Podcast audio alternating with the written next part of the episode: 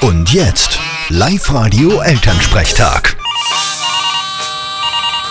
Hallo Mama, Grüß dich, Martin. Du, das musst du nicht übersehen.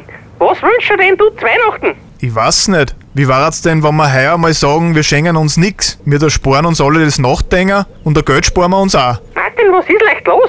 Geht's dir finanziell nicht gut? Zwickt's? Hast du dein Konto überzogen? Na, ich hab genug Geld.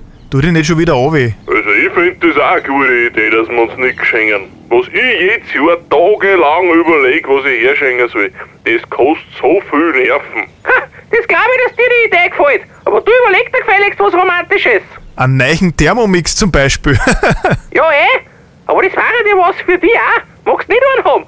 Du brauchst gar nicht kochen können. Der macht das alles von selber. genau. Du willst sagen, ich hau einfach ein Stückel Fleisch rein und ein paar Minuten später kommt ein fertiges Cordon Bleu raus. Naja, so ist es jetzt nicht ganz. So braucht er das aber. Vierte Mama. Na du, vierte Martin.